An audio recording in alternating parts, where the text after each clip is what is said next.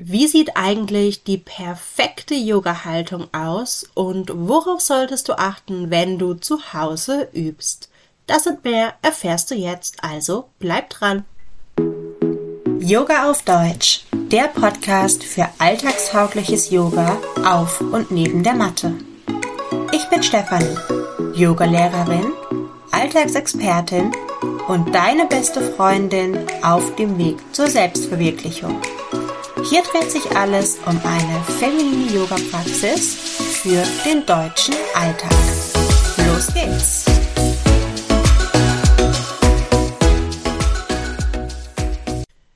Ja, vielleicht dachtest du es dir gerade schon beim Intro. Hm, die Stefanie klingt heute aber nasal. Ja, ich bin leider erkältet, aber wollte dir diese Podcast-Folge trotzdem aufnehmen. Während ich da so in den letzten Tagen erkältet auf dem Sofa lag, hatte ich nämlich einige Zeit, mir Gedanken zu machen. Gedanken natürlich zu meiner eigenen Yoga-Praxis, aber auch darüber, was ist eigentlich die perfekte Yoga-Haltung? Die kurze Antwort, es gibt keine. Das Ziel bei unserer Yoga-Praxis ist es, die Energie zum Fließen zu bringen. Unser Körper hat ein Nadi-System aus 72.000 Nadis. Nadis, das sind Kanäle verschiedenster Art. Und durch dieses System aus Kanälen fließt Prana. Prana ist die Lebensenergie und die wollen wir zum Fließen bringen.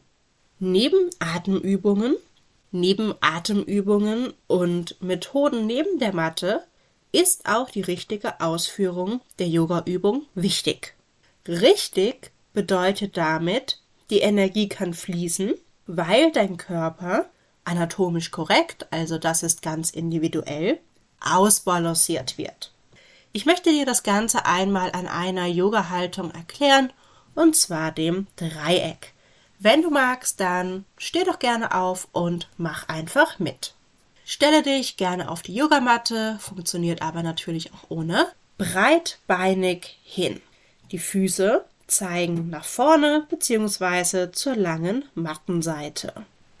Dann dreht sich jetzt der rechte Fuß zur kurzen Mattenseite, also nach vorne. Theoretisch würden wir jetzt den linken Fuß parallel zur hinteren kurzen Mattenseite beziehungsweise im 90-Grad-Winkel zum vorderen Fuß bringen. Du kannst das gerne mal ausprobieren und mal schauen, wie sich das anfühlt. Dazu beuge jetzt das vordere Bein, so dass das Knie etwa über dem Knöchel ist. So, jetzt schau dir einmal an. Was macht deine Hüfte? Wie fühlt die sich an? Und vielleicht auch, wenn es sich so ein bisschen gewollt anfühlt, wohin würde deine Hüfte sich jetzt gerne ausrichten?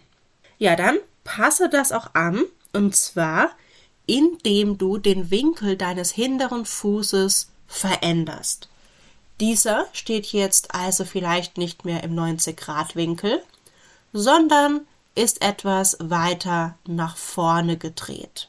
Und das probierst du aus so lange, bis sich die Haltung wirklich natürlich und sozusagen fließend anfühlt. Okay, das wäre jetzt schon mal unsere Basis. Dann kommen wir jetzt zu den Armen. Der rechte Unterarm geht auf den rechten Oberschenkel. Hier also nicht abstützen, sondern nur ablegen. Die Handfläche kann nach oben zeigen.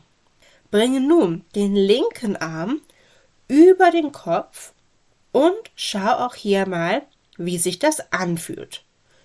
Ja, meistens ist das so, der Arm, der geht zwar nach oben, aber nicht so wirklich über den Kopf. Das heißt also, die Energie fließt nur bis etwa in die Achselhöhle. Jetzt nimm den Arm wieder nach unten und greise ihn über unten und vorne nach oben über den Kopf. Spür jetzt mal, ob sich was verändert hat. Die Energie fließt nämlich dann, wenn du Linien erschaffst. Und das geschieht, indem du die natürliche Ausrichtung deines Körpers beachtest. So, falls du das jetzt mitgemacht hast, komm gerne raus aus der Haltung und mach das Ganze nochmal auf der anderen Seite, um auch hier eine Balance zu schaffen. So, da man sich selbst meistens nicht so gut sieht, ist es durchaus sinnvoll, zumindest hin und wieder Yoga-Unterricht vor Ort zu nehmen und sich korrigieren zu lassen. Wenn du eine Frage zu einer speziellen Yoga-Übung hast, dann schreib mir super gerne eine E-Mail und folge mir auf Instagram für mehr solcher Tipps. Ganz viel Spaß und bleib achtsam.